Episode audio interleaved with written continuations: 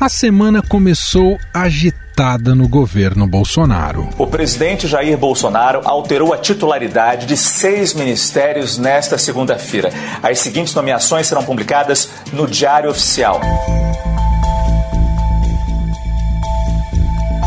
E entre as trocas, a que mais surpreendeu foi a saída do ministro da Defesa, general Fernando Azevedo e Silva. Em seu lugar, entra o general Walter Braga Neto, até então titular da Casa Civil. A demissão de Fernando Azevedo e Silva trouxe não apenas uma crise institucional entre governo e Forças Armadas, mas uma preocupação sobre o uso político do Exército, Marinha e Aeronáutica. Em sua nota de despedida, o agora ex-ministro foi enfático ao afirmar que recusou um alinhamento das forças ao governo Bolsonaro. Nesse período, preservei as Forças Armadas como instituições de Estado.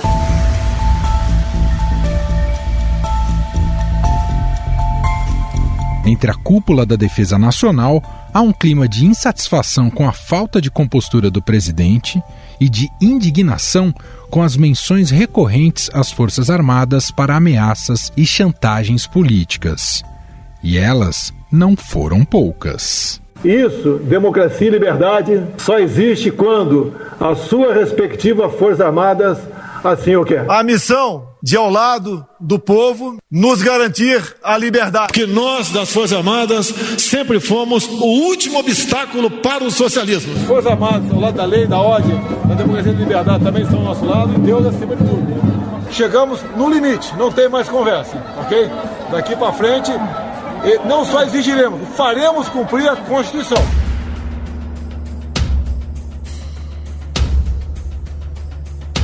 Os bolsonaristas, que sempre foram mais assanhados com a ruptura democrática, viram o movimento do presidente como uma possibilidade de um alto golpe. Os três comandantes das Forças Armadas deixaram claro que não dariam um passo que pudesse contrariar a Constituição ou caracterizar ingerência nos outros poderes, o Judiciário e o Legislativo. Após uma reunião na manhã desta terça-feira, o novo ministro da Defesa, Braga Neto, informou que todos os comandantes do Exército, da Marinha e da Aeronáutica serão substituídos, entre eles Edson Pujol, que sempre defendeu a separação das forças do governo. Não somos instituição de governo, não temos partido, nosso partido é o Brasil. Tá? Independente de mudanças é, ou permanências de determinado governo por um período longo, nós, as Forças Armadas cuidam do país.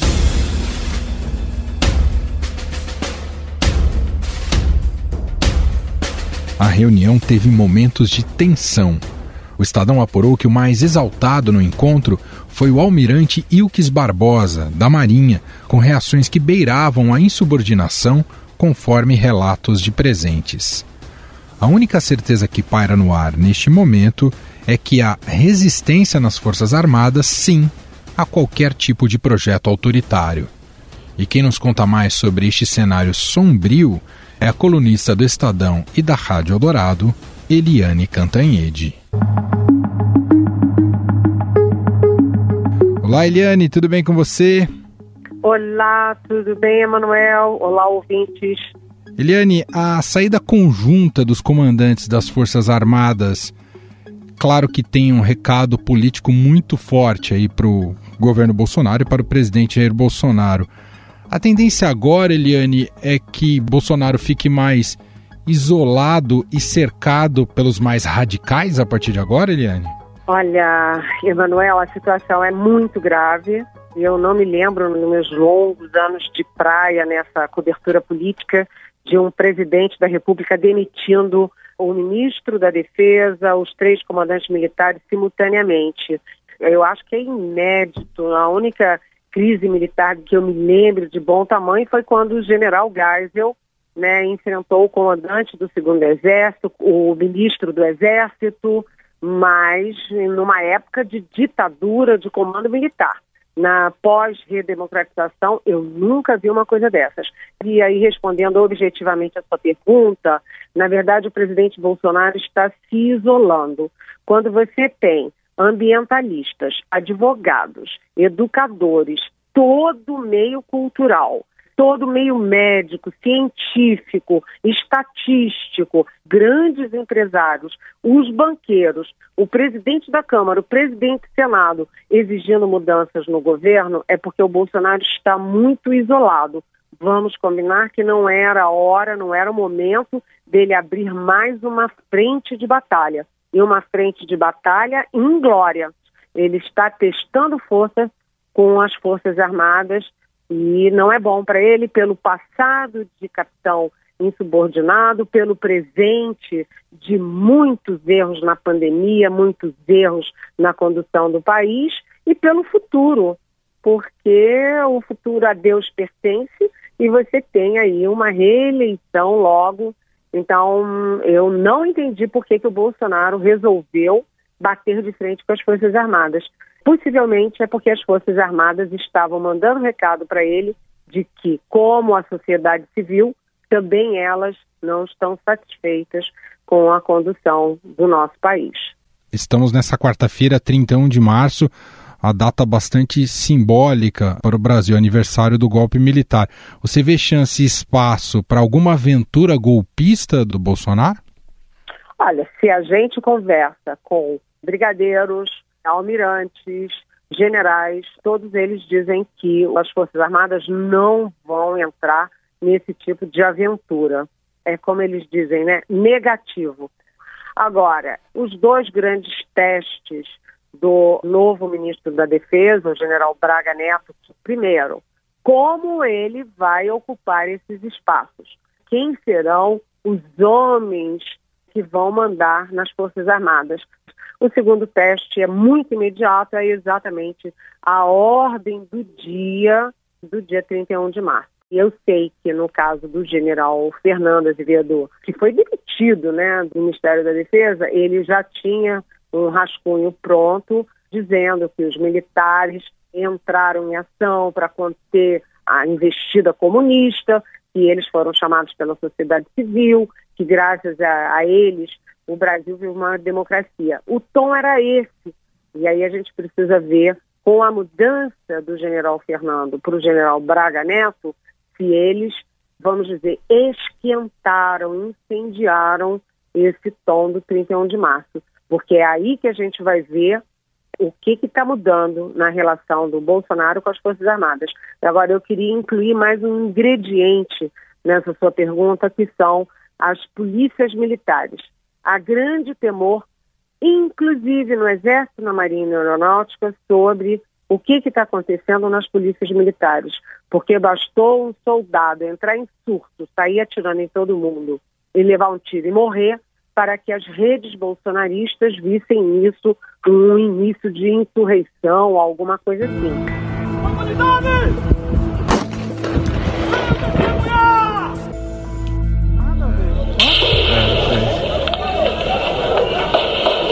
Eu para frente do carro, não deu para fazer nada. Ou seja, há setores da sociedade brasileira que torcem e trabalham por um golpe. Mas a sociedade brasileira e agora os próprios militares estão mostrando que não há ambiente para isso e que há resistência a qualquer tipo de aventura desse tipo. Para a gente finalizar, Eliane, como o Congresso deve se comportar a partir de agora diante de toda essa reforma ministerial. Nesta terça-feira, um aliado do presidente, o Major Vitor Hugo, já apresentou um projeto para dar ao Bolsonaro é, poder que só em situações de guerra isso é conferido a um presidente da República. Vai aumentar essa rixa entre bolsonaristas e oposição? Olha, o presidente Bolsonaro tem essa personalidade, primeiro, beligerante. O segundo é que ele acha que tem que mandar em todo mundo. E a terceira é que ele tem uma personalidade autoritária.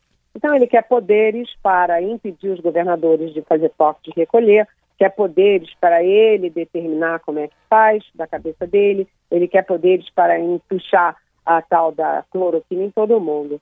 Só que aí você vê, né? Precisa o o Vitor Hugo, que é um, também um deputado de primeiro mandato, tem lastro político, tem liderança, para apresentar alguma coisa desse tipo. E o que, que acontece? O Congresso diz não. Então, o que você está tendo é uma velha regra da política, Emanuel, governo fraco é Congresso forte. Governo fraco é centrão forte. O presidente Bolsonaro está nas mãos do centrão. Muito bem, Eliane Cantanhede, colunista aqui do Estadão e também da Rádio Eldorado. Eliane, mais uma vez, muito obrigado. Um beijo para você. Um beijo.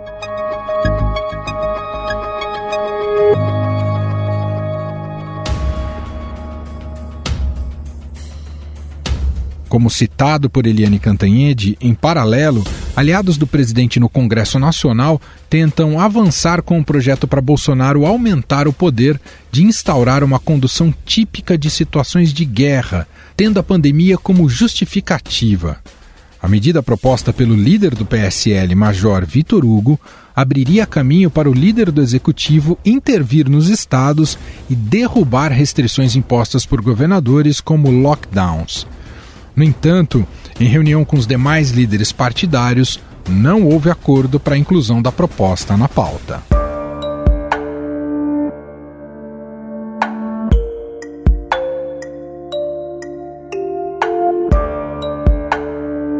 Fica claro que Jair Bolsonaro procura alguém com perfil do ex-comandante do Exército General Vilas Boas, que, Apesar de respeitado entre os militares, foi duramente criticado por colegas nas Forças Armadas, políticos e Supremo Tribunal Federal por ter postado nas redes sociais, na véspera do julgamento de Lula em 2019, uma mensagem em tom de ameaça de ruptura institucional. A administração seguir do Exército para não caracterizar da volta do Exército ao poder.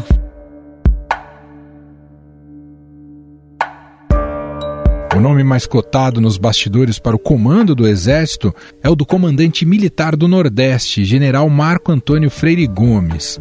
Mas para isso, Bolsonaro teria que aposentar seis generais quatro estrelas mais antigos que ele. Isso porque eles passam a reserva se um oficial mais moderno, ou seja, com menos tempo de exército, for alçado ao comando. E quem acompanha esses bastidores sobre as mudanças no alto comando das Forças Armadas é o repórter de Brasília, Felipe Frazão. Tudo bem, Frazão? Seja bem-vindo aqui ao programa. Tudo bem, Emanuel. Como vai você? Olá aos nossos ouvintes. Frazão, que sempre está também no Poder em Pauta, nosso encontro quinzenal dentro deste mesmo podcast aqui, o Estadão Notícias. Frazão, olhando para essa crise de maneira mais compartimentada, mais a relação Bolsonaro e militares e com a renúncia coletiva aí dos comandantes das Forças Armadas.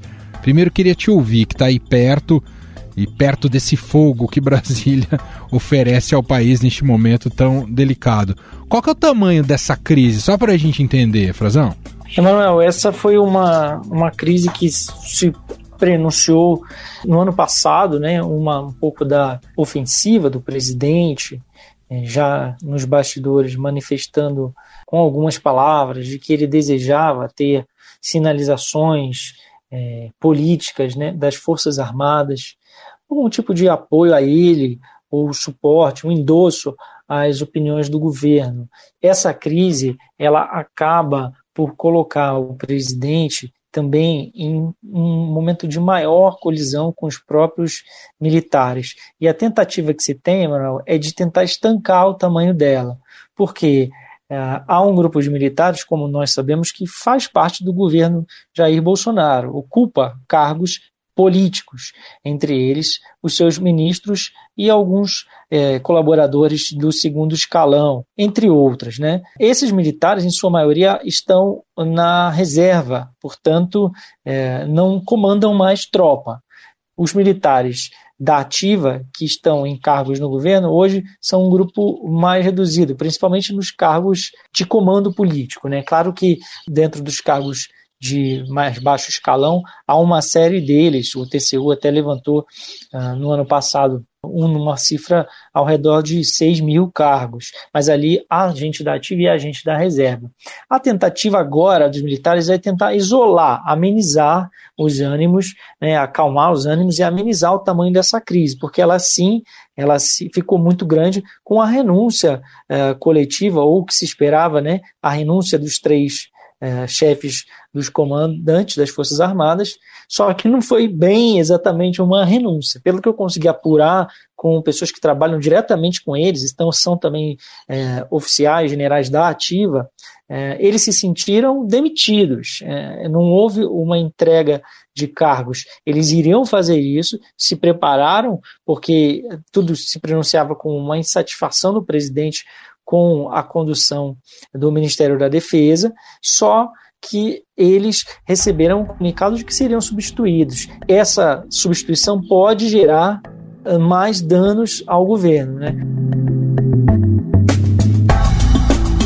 O Frazão, pelo que você tem acompanhado aí, essa troca agora, os novos nomes para comandar as, as Forças Armadas, essa troca deve ser rápida ou, ou, ou algo que ainda vai uh, extravasar ao longo dos próximos dias? E como deve se dar essa troca? É, o que está em jogo a partir de agora, hein, Frazão? As trocas dos comandantes elas é, são sempre muito discutidas pelo presidente com o ministro da Defesa de plantão. E o general Braga Neto é um homem que tem sido visto dentro do bolsonarismo como um, uma pessoa muito considerada pelo presidente da República, não à toa foi escolhido para fazer é, essa, ele que tem um histórico de ser um interventor, né, para fazer essa intervenção no Ministério da Defesa.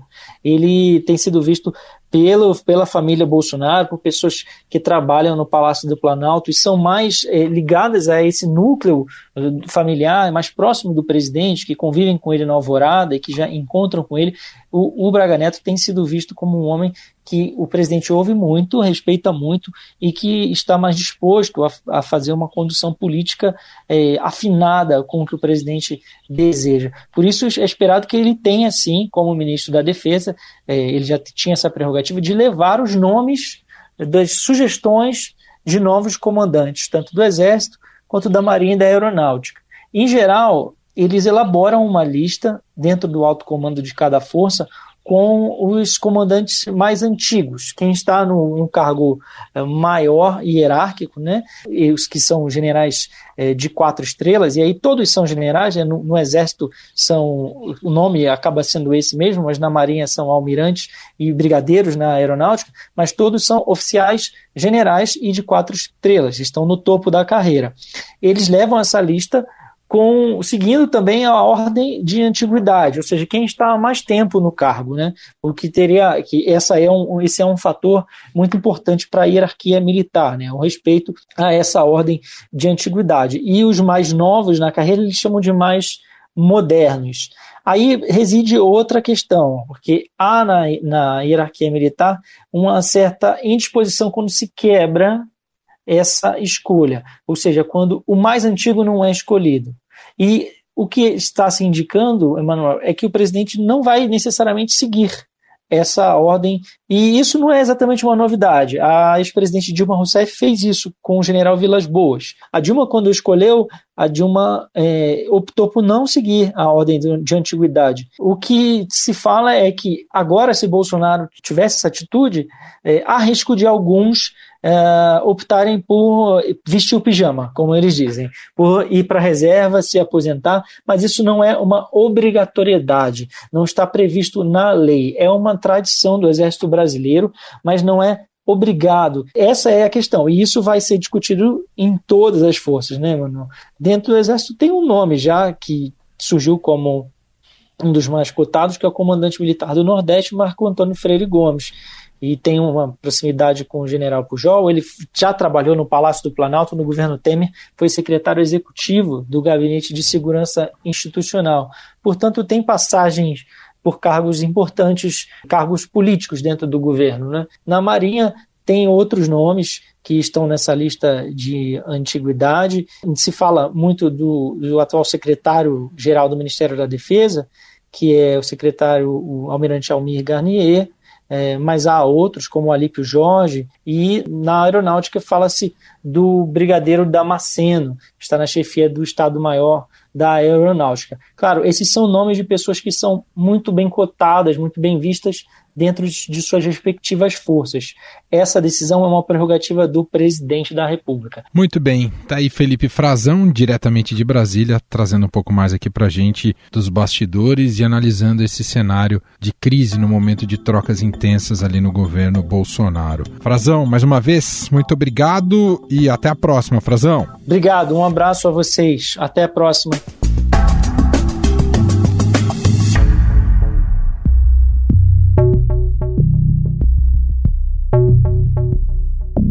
Para o repórter especial do Estadão, Roberto Godoy, que cobre de perto as Forças Armadas, a crise gerada pelas trocas vai perdurar durante algum tempo. Há uma crise, esses comandantes militares é, são muito respeitados é, no efetivo, na tropa, por assim dizer, estavam engajados no que hoje a tropa, com, com o que hoje a tropa mais se preocupa, que é, é reequipamento e recursos que coloca a função em crise diante do, do, dos indivíduos né, que, que, estão nela, diante dos militares, é a impossibilidade de cumprir a missão. Nesse momento, a missão é dar combate ao coronavírus. Então, você vê que tem avião da FAB levando vacina, trazendo gente, transportando oxigênio, fazendo traslado de doentes, essa coisa toda. A Marinha fazendo a mesma coisa lá no fundão da Amazônia, com, com, com seus, seus barcos, essa coisa toda. O Exército treinando gente para atender, para dar suporte.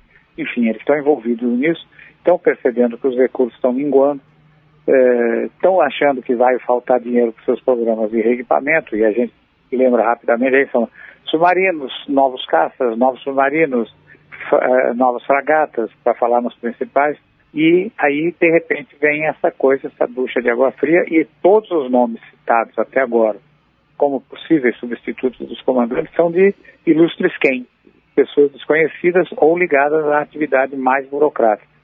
Então, a menos que haja alguma mudança na indicação desses novos nomes, a crise não vai acabar tão cedo, não, gente. Essa é, esse é o quadro nesse momento. É, é realmente um momento muito, muito delicado. Vai ter golpe? Não, não vai ter golpe. Mas vai ser difícil? Vai ser difícil.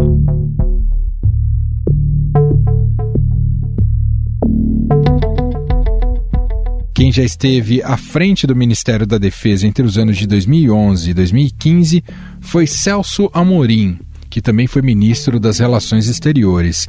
Em entrevista à Rádio Eldorado, emissora do Grupo Estado em São Paulo, ele analisou o momento vivido pela pasta e pelas Forças Armadas. Eu não diluiria isso, digamos assim, mentalmente, eu sei que formalmente é isso, no contexto de uma reforma ministerial. Porque o ministro da Defesa, a última vez que eu me lembro de algo equivalente, não estou falando de mudanças, como eu mesmo substituí o ministro Jobim no meio do, da, do, do, governo Dilma, mas isso foi uma coisa assim, uma conveniência, outro aspecto qualquer.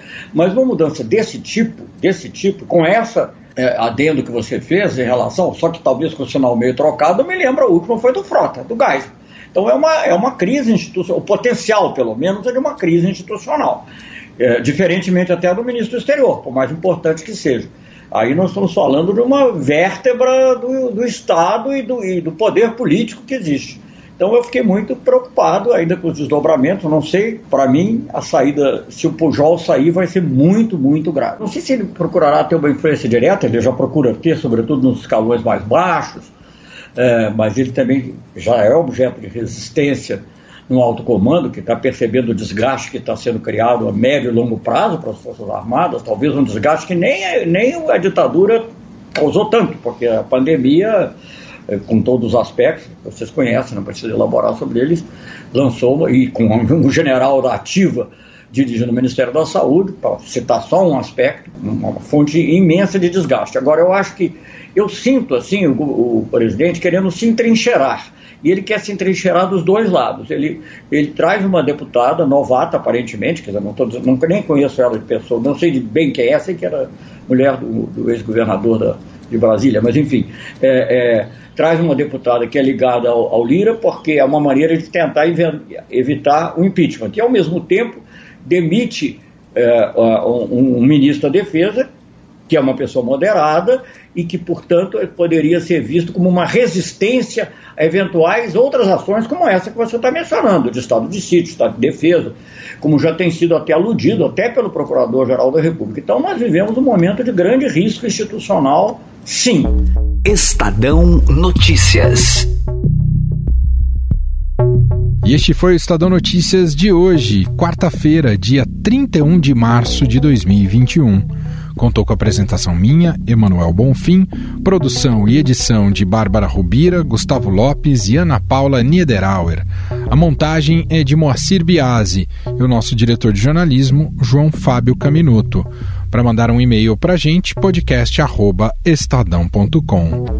Um abraço para você e até mais.